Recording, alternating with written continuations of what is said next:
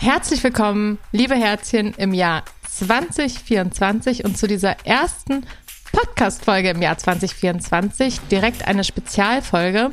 Ich muss mal gucken, wie mein Gehirn damit klarkommt, dass wir jetzt aufgrund der Jahresrückblicksfolge in der Nummerierung nicht mehr in der Dreier einmal eins Reihe sind. Sonst ist ja jede dritte Folge eine Spezialfolge, äh, in der ich eben drei Fragen aus der Community einfach mal ausführlicher beantworte. Und das hatte gerade so einen schönen Turnus, ne? Drei, sechs, neun, zwölf, 15, aber die 15. Folge war eben die Jahresrückblicksfolge, die mir auch sehr wichtig war. Und jetzt sind wir bei Folge 16. Da muss ich jetzt erstmal mit klarkommen. Mal gucken, wie ich äh, das hinbekomme. Nichtsdestotrotz freue ich mich, egal mit welcher Nummerierung, auf die Folge. Ich habe drei Fragen rausgesucht. Ich nehme mir gar nicht mehr vor, die kurz oder lang zu beantworten. Ich beantworte sie eben so lange, wie es dauert, bis ich so denke, das Wichtigste gesagt zu haben. Und bevor wir damit starten, würde ich wieder einmal mit dem Blick durchs Schlüsselloch starten. Herzschlag Schule, dein Podcast rund um all die Themen, die die Schulwelt gerade bewegen. Hi, ich bin Saskia Nichtzial, ich bin Grundschullehrkraft, das auch schon eine ganze Weile. Ich bin Autorin, Bildungsaktivistin, selbst Mama von drei Kindern und aktuell ganz frisch auch Mama von zwei Schulkindern. Mein zweites Kind wurde jetzt jüngst eingeschult und ich darf also einmal mehr die andere Seite von Schulwelt erleben. Nicht nur die als Lehrkraft, sondern eben auch die als Mutter.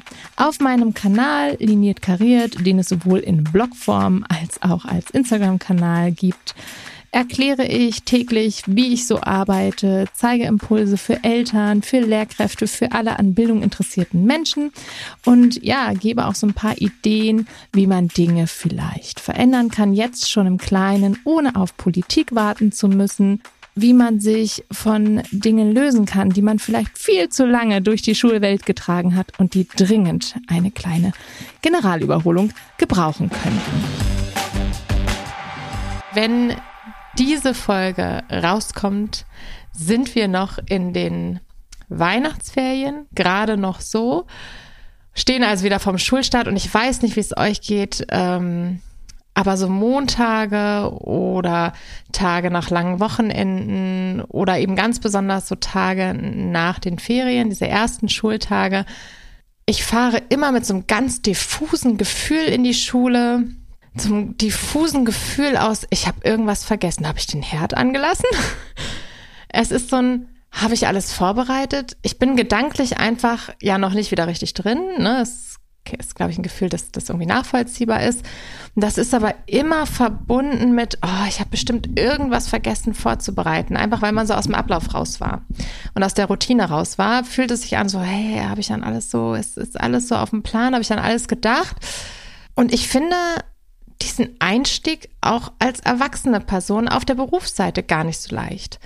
Ist aber auch wieder ein wichtiges Lernen und Verbinden in Richtung Schulkinder, also die Kinder, die dann in der Schule auf einen warten, denn denen geht's ähnlich. Ne, man freut sich irgendwie und man hat viel zu erzählen, aber man steckt eben halb noch in diesem Übergang aus Ferien drin Genau, und ich weiß, das ist so ein ganz komisches Gefühl aus, oh Gott, ich habe hoffentlich an alles gedacht. Und ich fahre immer mit so einem leichten, leichten Gekrummel in die Schule. Ich kann ne, so ein bisschen leichten Bauch krummeln.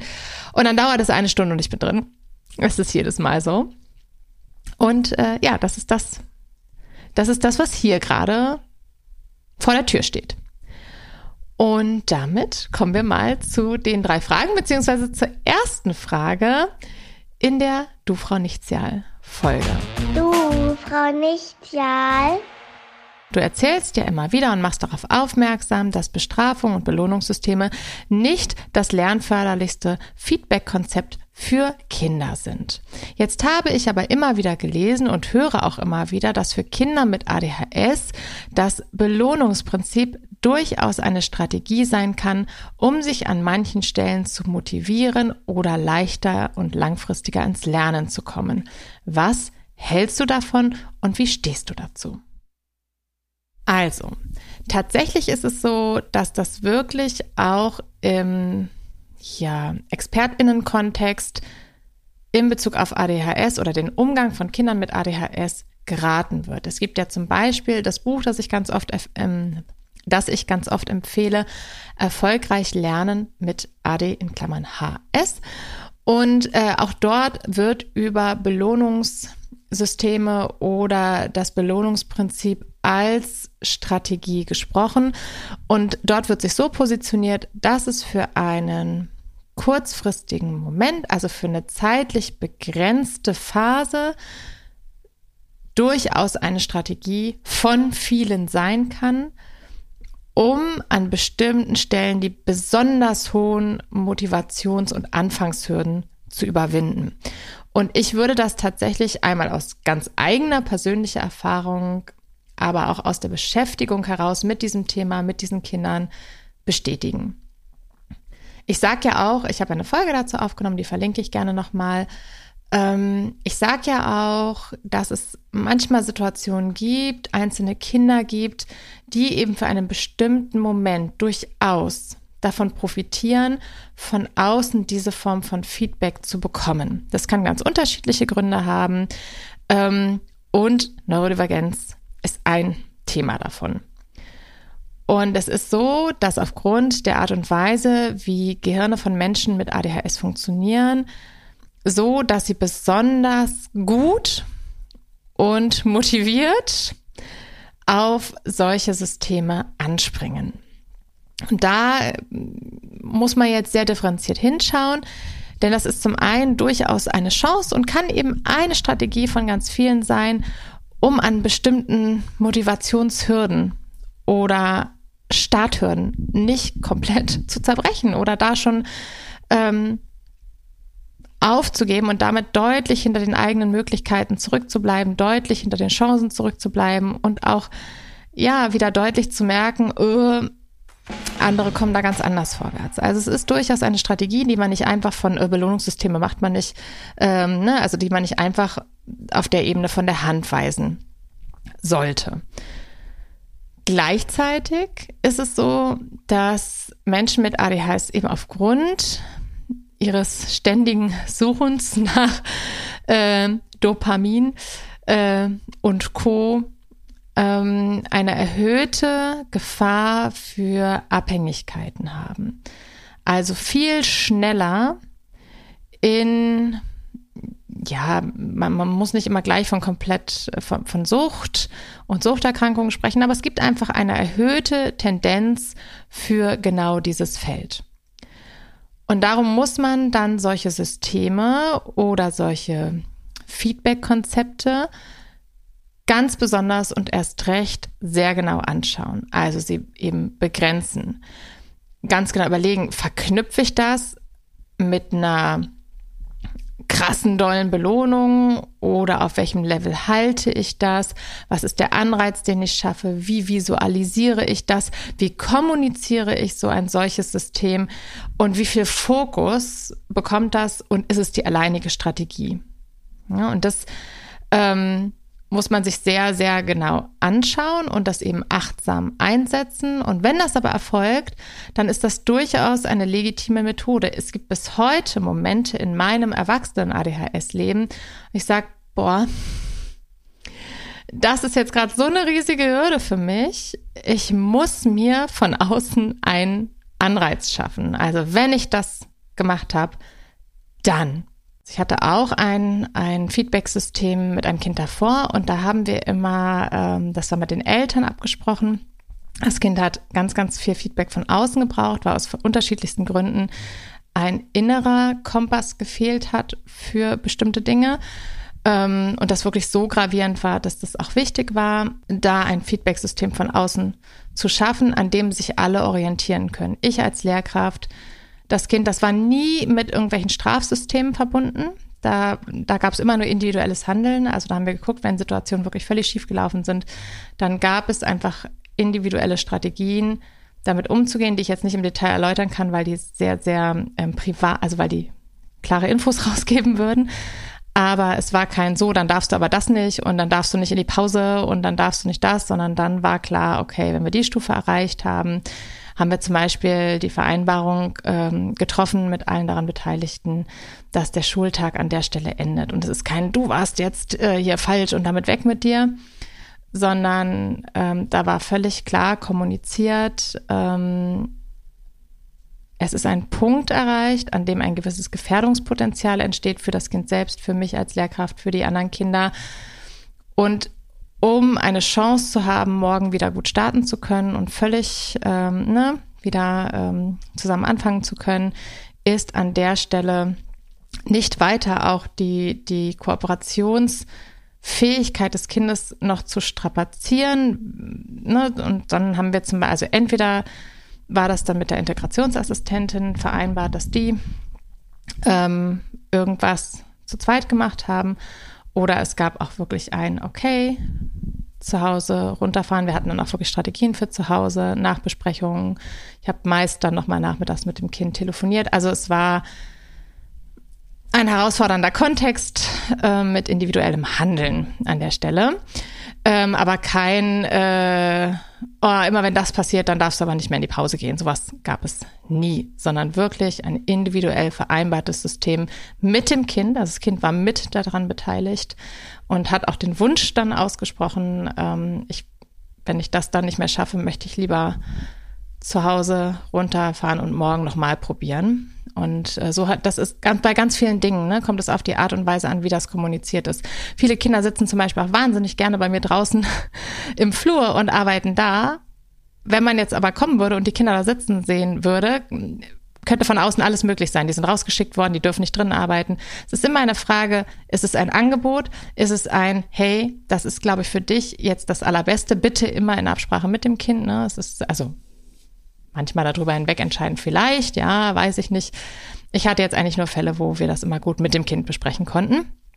Und ähm, na, wie, wie ist das kommuniziert? Ein ähm, bitte weg, weil ich äh, will dich hier nicht haben. Ich meine, keine Lehrkraft denkt wirklich so. Oder ist es an vielen Stellen zum Beispiel, hey, ihr dürft auch gerne draußen euch zurückziehen, wenn es da leichter ist zu arbeiten. Ne? Und das ist was ganz anderes als äh, du gehst jetzt hier nach draußen. Ähm, weil da drin äh, bist du ein Faktor für alle, ne? Und ähm, das sind immer so die Dinge. Mein Gott, wie gut ich nicht abschweife. Jedenfalls hatte ich mit diesem Kind ähm, auch ein Feedback-System, das wurde im Hilfeplangespräch, äh, was man führt, was auch mal mit dem Jugendamt und so zusammen erfolgt, ähm, entwickelt.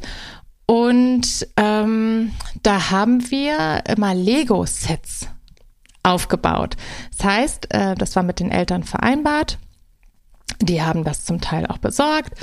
Ähm, es gab immer so kleine Lego-Sets und wann immer Dinge besonders, also so geklappt haben, wie einfach die Vereinbarungen waren. Es gab immer, also es gab das immer fokussiert auf bestimmte Dinge fokussiert auf bestimmte Ziele. Ne? Also, und auch nur das wurde dann in diesem Feedback-System angeguckt. Und wenn die Vereinbarung, die mit dem Kind getroffen wurde, gut geklappt hat, dann gab es eben das entsprechende Feedback. Und wenn ähm, es das Kind wollte damals mit, was, was haben wir denn gearbeitet? Ich glaube mit Wettersymbolen, ja. Ähm, das war etwas, was das Kind aus äh, der therapeutischen Arbeit kannte und dann haben wir das übernommen, einfach damit es eine klare Linie hat. Das war an dem, der Stelle auch ganz wertvoll. Und wenn das Kind ähm, in einer bestimmten Häufigkeit an dem Tag diese Vereinbarung erfüllt hat, dann konnte es immer bestimmt, durfte es so und so viele Schritte von diesem Lego-Set bauen. Das heißt, es durfte zum Beispiel fünf, sechs, sieben Schritte, ich weiß, ich weiß nicht mehr genau, wie viele es waren, ehrlich gesagt, bauen und wir konnten das auch nochmal so gut besprechen.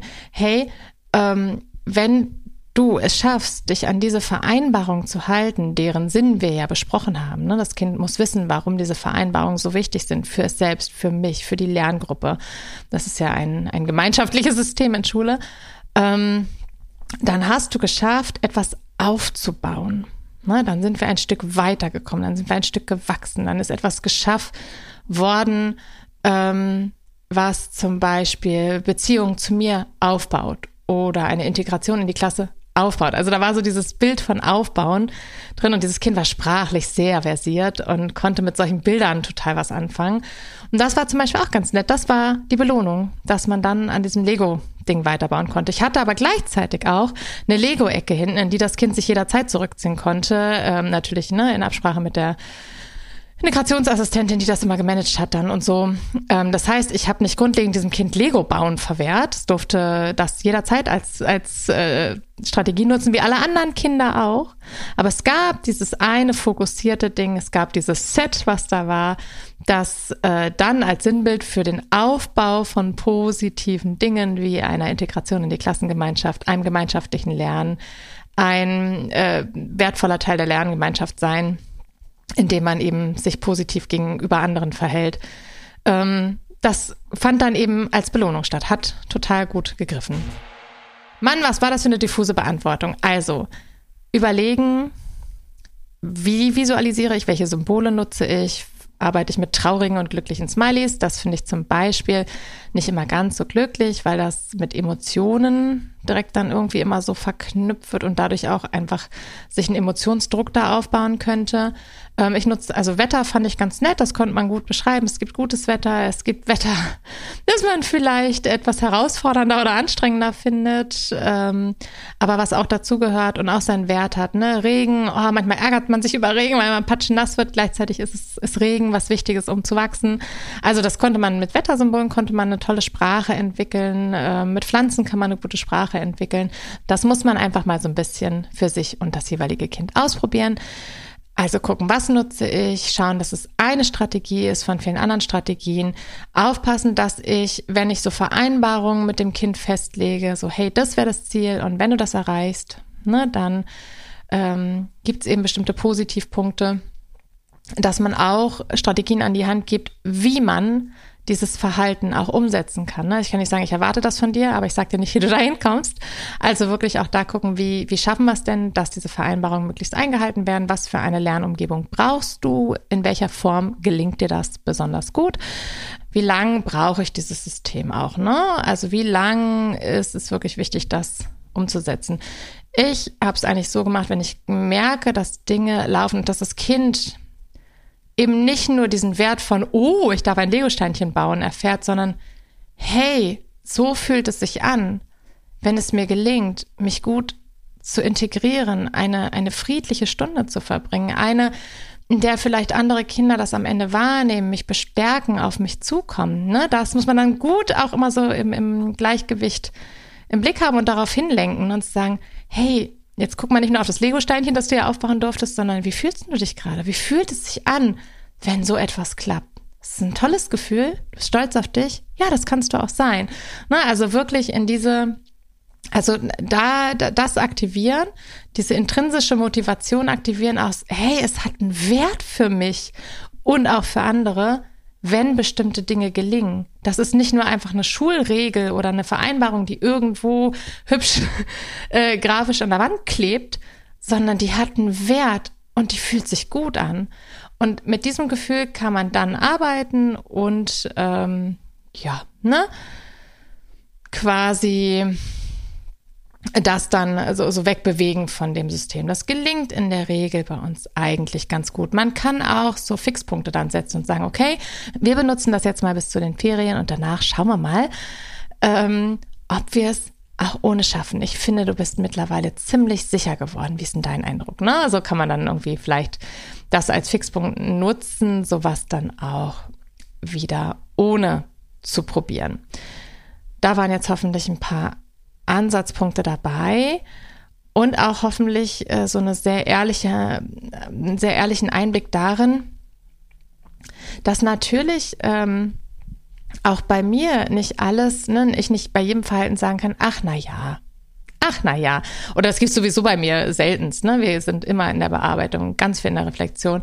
Aber dass es auch bei mir manchmal Punkte gibt und ähm, einfach Kinder mit so großen, großen Rucksäcken kommen, dass sowas seinen Wert hat. Und das ist auch wirklich ganz, ganz tief in der Psychologie ähm, oder in der psychologischen Begleitung verankert, dass für einen gewissen Zeitpunkt dieses von außen unglaublich wertvoll sein kann, weil es erstmal diesen sicheren, sicheren, weil es erstmal diesen sichernden Rahmen braucht, um überhaupt erstmal dieses Gefühl zu bekommen, ach, so fühlt sich das an, wenn ich eine gewisse Integration schaffe, wenn mir das und das gelingt. Und manchmal kommen wir ohne dieses Feedback von außen gar nicht in dieses Gefühl. Und es ist ein legitimer Moment, auf sowas zurückzugreifen, um in dieses Gefühl zu kommen. Und gerade Kinder mit ADHS machen ja sehr, sehr viele Erfahrung, wo sie feststellen, oh, irgendwie gelingt mir das nicht auf die gleiche Weise wie anderen Kindern oder es fällt mir irgendwie schwerer, zumindest ist das mein Eindruck. Und die dann in so ein Gelingen zu bringen, durch einen Anreiz, um ihnen dieses Gefühl zu geben, was sie danach für intrinsische Motivation brauchen, ist ein anerkannter Weg, eine anerkannte Strategie unter Berücksichtigung bestimmter Aspekte, damit das eben nicht irgendwie dann in ungesunde Formen abrutscht. Und wie gesagt, ich nutze das auch selbst als Mensch mit ADHS bis heute, dass ich mir so kleine Anreize schaffe, was nicht heißt, dass diese Anreize ansonsten dann verboten sind in meinem Alltag. Ne? Das ist immer so die Balance. Kommen wir mal zur zweiten Frage. Du, Frau Nichtjahl.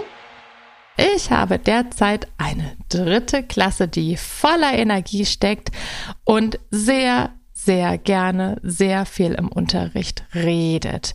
Prinzipiell ist das Unterrichtsgeschehen eher etwas unruhiger. Es gibt immer eine gewisse Grundlautstärke und es fällt mir unglaublich schwer, komplette Ruhe in die Klasse zu bringen. In vielen Phasen stört es gar nicht so sehr, es ist einfach die Dynamik der Klasse. Hast du vielleicht trotzdem noch Ideen, was ich tun kann, um eine gewisse Arbeitsatmosphäre herzustellen? Ich merke das selber in Schule immer wieder ganz doll, dass die Dynamiken Klassen sehr unterschiedlich sind. Es gibt einfach Klassen, die die kriegen das gut hin. Die sind in einem, in einer Dynamik drin, wo auch leise Arbeitsphasen gut klappen. Und zwar jetzt unabhängig von der Lehrkraft. Das hängt schon auch ein bisschen mit dem Führungsstil manchmal zusammen. Es hängt natürlich auch mit der Aktivität zusammen. Es gibt einfach Phasen, die bringen eine gewisse Grundlautstärke mit sich.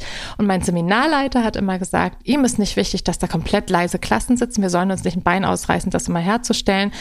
Es muss eine produktive Arbeitsatmosphäre herrschen. Also eine, in der Lernen noch gut möglich ist. Und das ist je nach kooperativen Lernformen einfach auch manchmal mit einer gewissen Lautstärke verbunden. Ne? Also es ist, ganz wichtig, zu schauen, was sind hier die Zielsetzungen. Ist jetzt die Zielsetzung absolute Ruhe oder ein produktiver Lernprozess. Und zu manchen produktiven Lernprozessen, vielleicht sogar zu sehr vielen, gehören Gespräche, gehören Geräusche, gehört Aktivität, gehört Bewegung und die ist mit Lautstärke verbunden. Ne? Also nicht laut, laut, Lautstärke, aber die hat, die macht Töne. Und dann äh, bin ich ja wirklich ein großer Fan von dieser Vorbere also äh, von dieser individuellen Lernumgebung.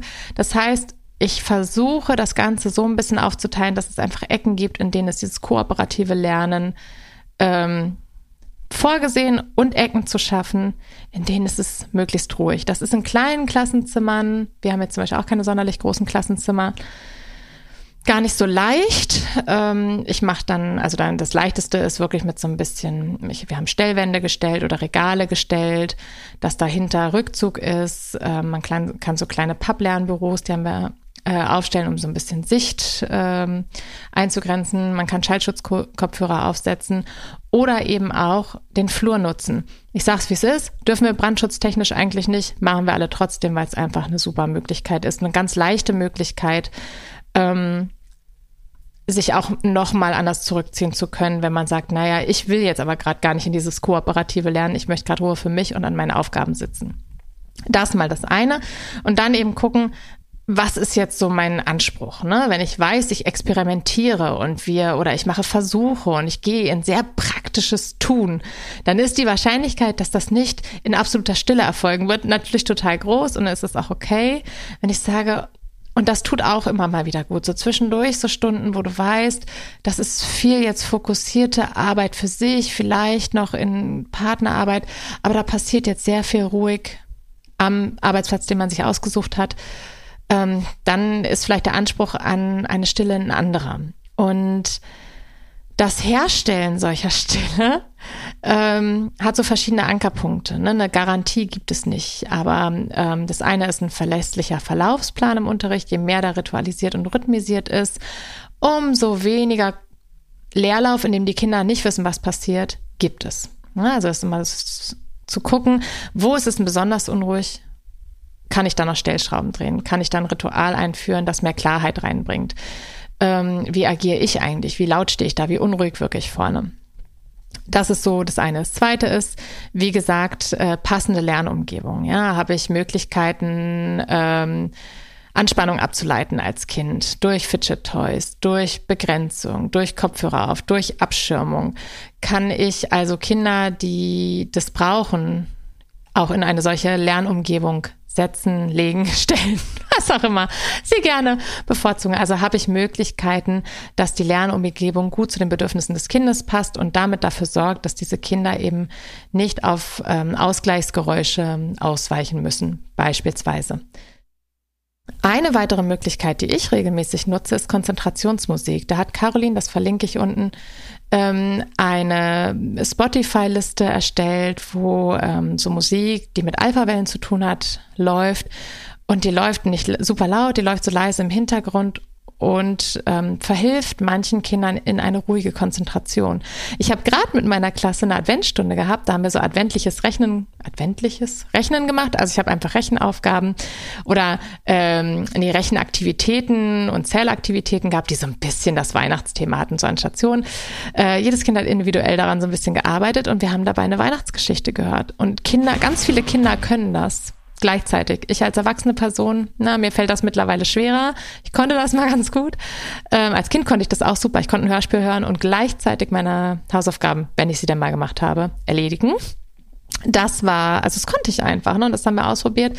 Sowas wäre zum Beispiel auch eine Möglichkeit, ne? Zu sagen, ich lasse so einen gleichen Grundgeräuscherahmen laufen in Form dieser Konzentrationsmusik, der eben der, dem Fokus helfen soll. Oder auch so ein Hörspiel. Das kann man auf jeden Fall mal ausprobieren. Ne? Und ähm, ansonsten hilft auch wirklich, das abzustecken. Ne? Nicht immer sch, sch, leise, leise, leise. Es hilft auch, selbst ganz leise zu sprechen. Das, äh, ne, das äh, aktivierte die Spiegelneuronen von Kindern total. Ähm, ich äh, achte darauf, dass wenn ich spreche, in 90 Prozent der Fälle, dass ich erstmal einen Fokus herstelle. Das heißt, ich mache zum Beispiel, das kennen ganz viele bestimmt, diese Klopfrhythmen, ne? so ein Klatschrhythmus, den mache ich zwei, dreimal. Und dann ist erstmal ruhig und ich kann in dieser Ruhe sprechen. Ja, bringt auch erstmal wieder einen Ruhemoment rein. Ich kann, wenn ich merke, es ist sehr wusselig, kann ich eine kurze Pausenphase machen mit einer Massagegeschichte zum Beispiel, da wieder ein bisschen Ruhe reinbringen.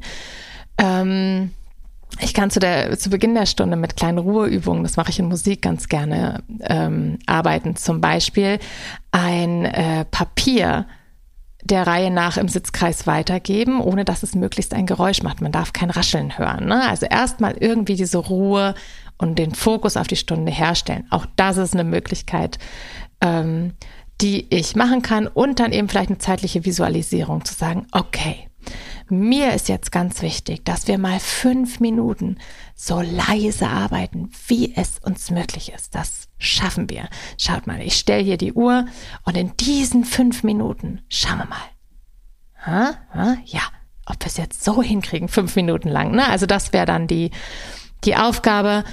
Und fünf Minuten, vielleicht auch erstmal nur zwei Minuten, eine Minute, erstmal dieses, ach so, hört sich still an. Oh, oh, das tut uns ja gut. Vielleicht sogar einen kurzen Moment auch darüber sprechen, wie war denn das jetzt gerade? Das war angenehm, ne? Ja, genau. Also das ähm, dann auch in den Fokus zu stellen. Also es sind jetzt mal so ein paar spontane Ideen, die natürlich nicht alle auf einmal, sondern ne, so kleine Stellschräubchen wären, wo man mal gucken kann, was davon wäre jetzt vielleicht eine Idee für mich. Genau. Letztendlich ist es am Ende aber auch immer so, ne, so, so, was passt dann zu der Lerngruppe? Und es gibt einfach Klassen, da kann man alle Register fahren. Das sind einfach, ja, sehr redebedürftige Klassen. Und es gibt Klassen, da ist das weniger. Und dann ist ganz wichtig, nicht an der eigenen Kompetenz zu, also, äh, zu zweifeln, sondern zu sagen, das sind unterschiedliche Klassen, das sind unterschiedliche Klassendynamiken. Und natürlich schauen wir, wie weit wir da Ruhe reinbringen und eine gute, wie gesagt, produktive Arbeitsatmosphäre herstellen. Aber da darf es auch einfach Unterschiede in den Klassen geben. Ne? Und das hat nichts damit zu tun, dass ich an der einen Stelle irgendwie plötzlich unfähig bin oder so. Das ist ganz wichtig. Damit kommen wir zur letzten Frage. Die kriege ich ganz oft. Wie gestaltest du eigentlich dein Schriftwesen in Bezug auf Schülerinnenbeobachtung? Arbeitest du digital? Arbeitest du auf Papier und analog? Schaffst du es wirklich jeden Tag irgendwas aufzuschreiben? Das würde mich sehr interessieren. Nein, ich schaffe nicht jeden Tag etwas aufzuschreiben. Ähm, ich glaube, mein Schriftwesen in diese Richtung ist gar nicht so ein großes Zauberwerk. Ich ähm, habe einfach für jedes Kind einen Klickordner, ne, also so einen Spiralordner, einen kleinen, ne, den gibt's auch in, in so dünner, ähm, also nicht in so dickeren äh, A5, A4, weiß ich nicht, Geschichten. Also nicht so dicke Leitsordner, äh, Hashtag Werbung, die da irgendwie im Regal stehen. Ich habe so einfach kleine Spiralordner mit dem Namen jedes Kindes, äh, aus meiner Klasse zum Beispiel. Und da sammle ich einfach alles drin. Alles, was ich an, an ähm, Elternbriefen bekomme, Mails äh, organisiere ich dann eher digital, aber manchmal, wenn das wirklich eine wichtige Mail ist, drucke ich die sogar aus und packe die da auch rein ähm, um das einfach auch für Lehrkräfte, die neu in die Klasse kommen oder die, man weiß ja nie, mal vertreten müssen für eine längere Zeit, dass das dann da ist. Da kommen Briefe rein, die die Kinder an mich schreiben. Da kommt eine Unterrichtsbeobachtung rein, die ich gemacht habe. Ich schreibe mit, also ich habe ja so ein so ein, so ein relativ, naja, ein bisschen offeneres Arbeiten und ich habe regelmäßige, ich zeige, was ich kann. Ähm, ich zeige, was ich kann, Bögen sozusagen, wo wir einfach so den Stoff der letzten, weiß ich nicht, Einheit, ne, Themeneinheit, äh, so ein bisschen abklopfen und gucken, hey, was kann ich schon, was, was muss ich jetzt als nächstes weiter üben? Und das ist dann so ein bisschen unterteilt. Ich habe halt Elternmitteilungen, ich habe Beobachtungen und ich habe so Fachliches zum Beispiel. Ne? Das sind dann eben diese Bögen. Und im Grunde genommen entsteht dann so ein Portfolio über dieses Kind, das, wenn man da reinschaut, wichtige Informationen aus allen möglichen Richtungen gibt. Und für mich ist es tatsächlich echt auch mit meinem Strubbel-Wubbel-Gehirn das Beste, wenn das alles möglichst an einem Ort ist. Und ich sitze da nicht jeden Tag und kreuze irgendwelche Kreuzchenlisten an und ich sitze auch nicht jeden Tag und kreuze 100 Kompetenzstufen an ähm, oder notiere mir tausend Sachen auf irgendwelchen Beobachtungsbögen. Da sind Eltern, äh, Lehrkraft-Kind-Gespräche drin. Ähm, wenn ich mit dem Kind fokussiert spreche, also wirklich mich länger hinsetze, dann schreibe ich das auch kurz während des Gesprächs schnell mit und hefte das da ein, ohne ein großes, hübsches Superformat. Da kommen natürlich die Protokolle der Lernentwicklungsgespräche rein. Wie gesagt, Briefe, die das Kind mir schreibt oder mal eine schöne Zeichnung oder so. Ähm, da gibt's äh, all sowas, wandert da irgendwie rein. Und ähm, naja, in späteren Klassenstufen, wenn es dann um Noten geht, dann habe ich natürlich diese, diese Leistungsgeschichte äh, nochmal ausführlicher da drin. Und ähm, dann kommen halt da auch die Feedback-Dinger rein. Ich gebe immer Feedbackbögen auch zu, zu benoteten ähm, Tests und so. Auch das ist dann da alles drin hefte ich einfach ein, die ganze Zeit, sofort laufend. Und damit fahre ich persönlich am allerbesten. Aber ich habe alleine meinem Kollegium äh, macht es jede Person ein bisschen anders. Dann gibt's ja noch das Ganze, ne, dass was ein Schüler in Akten rein muss. Dann haben wir in, ähm, in Niedersachsen noch sowas, das heißt ILE-Bögen, äh, also Bögen für individuelle Lernentwicklung. Das sind aber bei den meisten so komische Ankreuzdinger. Äh, schwierig diese Mappen, die ich für dieses Kind habe und wo portfoliomäßig alles Wichtige reinwandert, ähm, eben auch diese Ich zeige, was ich kann Bögen mit dem, was ich darunter als Feedback habe. Ne? Dieses Hey, äh, das klappt ja schon super, das hast du auch wirklich viel geübt, toll, dass es sich ausgezahlt hat. Ähm, jetzt widmen wir uns Thema so und so. Das kommt da alles rein und dann habe ich auch für die Zeugnisse echt äh, einen guten Anhaltspunkt. Dann habe ich, ich weiß eigentlich dadurch immer die ganze Zeit, wo die Kinder so im Großen und Ganzen stehen. Und es ist aber auch okay, nicht alle, das klitzekleinste Detail ähm, immer irgendwie parat zu haben. In der Beobachtung, äh, denn Kinder haben auch eine kleine Eigenverantwortung für ihr Lernen. Das gehört auch zum Cura-Modell zum Beispiel dazu, ein bisschen Verantwortung abzugeben und zu sagen, letztendlich, klar, ich bin die Begleitung, ich muss auch wissen, wo das Kind so grundlegend steht, was so dran ist, wo es Fortschritte macht, ich muss das Kind gut kennen, ich muss eine gewisse Ahnung davon haben, was das eigentlich so für ein Lerncharakter ist, aber das Kind darf das auch haben. Das ist nicht nur meine Aufgabe. Ganz wichtig ist, dass das Kind das selber auch gut im Blick hat. Und deswegen arbeiten wir auch auf Kindseite mit Portfolios. Damit fange ich jetzt im zweiten Halbjahr des ersten Schuljahres so langsam wirklich an. Bisher haben wir eher so einzelne Elemente gesammelt. Aber darüber könnte ich ja meine eigene Podcast-Folge machen. Aber so sieht das Ganze bei mir aus. Im Großen und Ganzen. Ihr merkt wahrscheinlich gar nicht so toll krass, wie ihr euch das jetzt vielleicht gewünscht habt oder das ultimative Ding. Ähm, und ich habe da zum Beispiel auch, das würde ich mal verlinken, unten manchmal so Bögen drin. Ich habe auf meiner äh, Seite liniertkariert.de ähm, einige Bögen, zum Beispiel so einen Lernentwicklungsbogen, wo man mal fokussiert was aufschreiben kann. Und ich habe auch einen ähm, Bogen, wenn man merkt, man ist mit einem Kind so in einer Negativspirale, wie man da so ein bisschen rauskommen kann und ganz positiv beobachten kann und den wirklich mal bewusst ausfüllen kann. Das habe ich da auch manchmal drin. Und wie gesagt, also die kontinuierliche ja, Lernstandsbeobachtung mache ich wirklich durch diese, ja, dieses Ich zeige, was ich kann Bögen. Das sind im Grunde genommen Lernstandsanalysen. Und die zeigen sehr eindrucksvoll, was gerade gut klappt schon, was schon gut automatisiert ist, eingeübt ist, wo es noch weitergeht. Also habe ich da alle Felder ganz gut abgedeckt. Elternarbeit ist mit drin, Protokolle sind mit drin. Alles in diesem wunderschönen Ordner fahre ich seit Jahren sehr gut mit. Portfolioarbeit. Sowohl mit den Kindern als auch für mich.